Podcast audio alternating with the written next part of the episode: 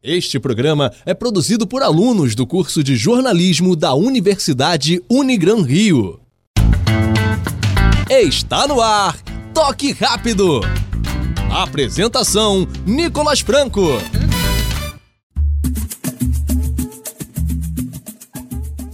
Boa tarde, está no ar o Toque Rápido, a sua mesa redonda da Rádio Serra Verde 98,7 FM em parceria com a Unigran Rio. E para me ajudar com o programa de hoje, estou aqui com meu time de comentaristas: Ricardo Souza, Paulo Rogério e Gustavo Laurindo. Boa tarde, galera. E vamos dar o pontapé inicial com o Vasco da Gama, que enfrenta o Internacional hoje às 8h30 da noite em São Januário. E para o jogo de logo mais, o técnico Vanderlei Luxemburgo relacionou o goleiro Fernando Miguel, que se recuperou de uma lesão na panturrilha direita. Qual a importância desse retorno do goleiro titular? Boa tarde, Nicolas. Boa tarde, ouvinte. Bom, é muito importante né, é, a volta do Fernando Miguel, que é o goleiro titular. O Vasco que vinha sofrendo com essa posição. Teve o Alexander, que era novo, não tinha experiência, teve algumas falhas diante de alguns jogos.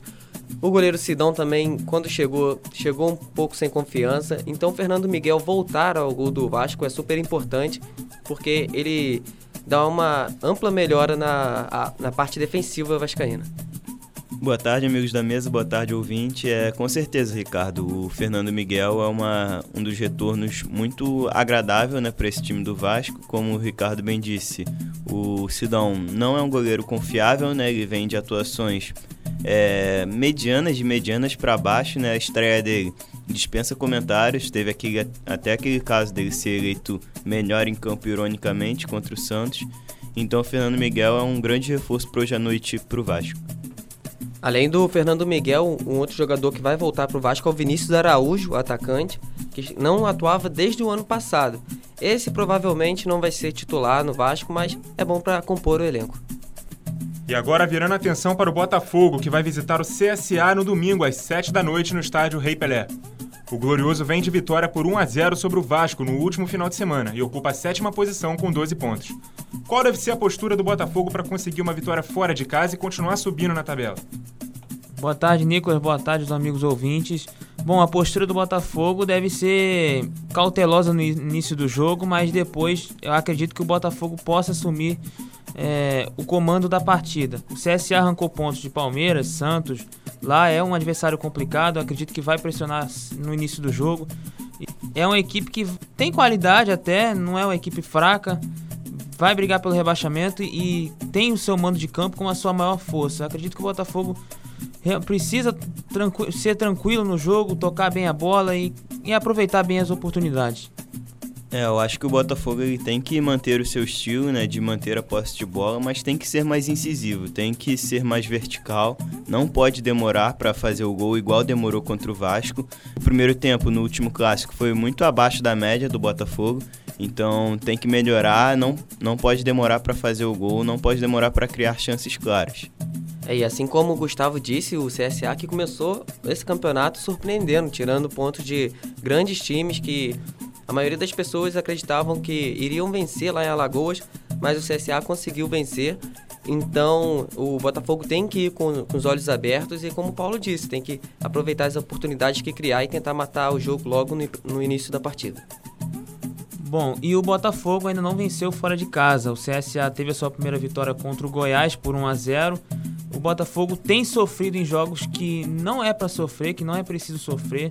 O jogo contra o Fortaleza, há algumas rodadas, foi bem sofrido, 1 a 0 com o gol do Alex Santana. O próprio jogo contra o Vasco no último domingo foi sofrido, onde era para ser um jogo mais tranquilo, embora sendo um clássico.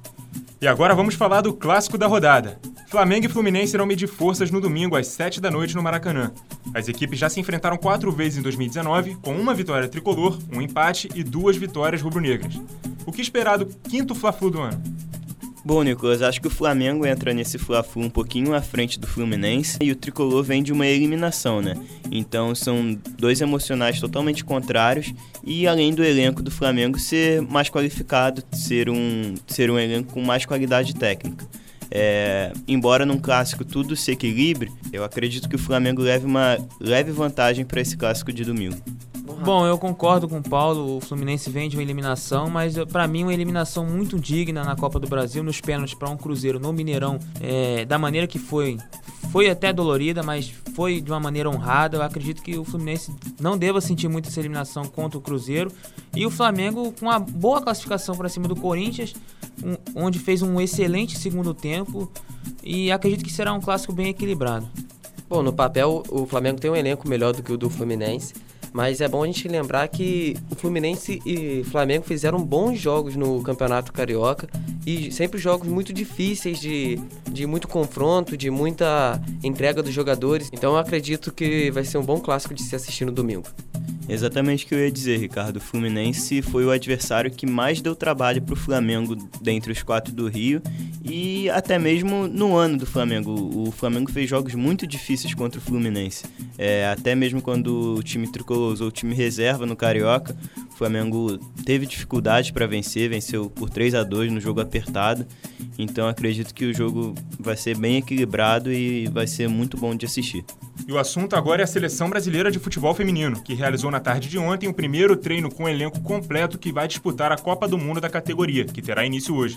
O primeiro desafio das meninas brasileiras será diante da Jamaica no domingo, às 10h30 da manhã. Dá para dizer que o Brasil é favorito nesse jogo? Eu acho que dá para dizer sim, Nicolas. Ainda mais porque o Brasil tem grandes estrelas do futebol feminino, como a Marta, como a Formiga, também como a Cristiane. Então acredito que o, o Brasil sim é favorito. A Jamaica não é uma seleção muito grande dentro do futebol feminino, como a França, a Alemanha ou até mesmo os Estados Unidos. Então acredito que o, que o Brasil pode começar muito bem no domingo e conquistar uma vitória até tranquila contra a Jamaica. Concordo com o Ricardo, é a seleção brasileira feminina que ainda não tem uma Copa do Mundo, né? Então pode começar esse ano com um adversário bem acessível, bem possível de se bater e começar com o pé direito, já com uma vitória tranquila para ganhar confiança para o resto do campeonato. E lembrando que a jogadora Marta ela não está confirmada ainda se vai jogar de cara ou não, porque ela está voltando de uma lesão. Então, ela estará no mínimo no banco, mas não se sabe se ela iniciará o jogo de fato. E mudando para o futebol masculino. O Brasil vai fazer seu último amistoso de preparação para a Copa América diante da seleção de Honduras no domingo, às 4 da tarde, no estádio Beira Rio. Como vocês acham que o técnico Tite deve armar o time para esse último teste? Eu acho que o Tite deve escalar no lugar do Neymar o David Neres, né, jogador do Ajax. Acho que essa é a principal mudança do jogo contra o Qatar para esse. É... Então gostaria de ver David Neres numa ponta, Richardson na outra. Para mim seria esse o ataque do Brasil, somado ao Firmino mais à frente, que deve jogar esse jogo. Não jogou contra o Qatar porque ainda não estava junto do grupo, mas ontem mesmo já, se, já agregou ao grupo, já está junto e já está disponível para a partida de domingo. Outro também que deve voltar é o goleiro Alisson e deve ser titular contra Honduras. E o Brasil deve ter muito contra Honduras a cara da sua equipe titular, que estreia em uma sexta-feira no dia 14 contra a Bolívia. E acredito que não deva mudar muito a, a escalação ao longo da Copa América. Sem o Neymar agora você perde a sua referência, o seu craque. E acredito que também o David Neres deva ser a melhor opção entre os que estão na lista. O Cebolinha também pode ser titular, mas o David Neres, para mim, é continua sendo melhor e tem que ser titular realmente ao lado do Richarlison e Firmino no ataque. Uma observação são os fracos adversários que o Brasil encontra, né? marcar amistoso de preparação com Honduras e Catar não é parâmetro para organizar nenhuma seleção, até porque a, com a qualidade de, dos jogadores brasileiros, eles vão saberem jogar contra essas equipes que, ao meu ver, são muito fracas. Realmente, Ricardo, por mais que o grupo da Copa América do Brasil seja inferior, né, não seja tão bom assim, é, o Brasil tem que medir seus esforços por cima, né, não medir por baixo. Essas seleções realmente não enfrentam nenhum desafio à altura da seleção brasileira e isso é uma coisa que eles têm que melhorar daqui para frente, tem que marcar mais amistosos com seleções mais qualificadas. E por hoje é isso, pessoal. Chegamos ao fim do Toque Rápido, sua mesa redonda da Rádio Serra Verde 98,7 FM em parceria com a Unigran Rio. Muito obrigado a você que nos acompanhou e até a próxima.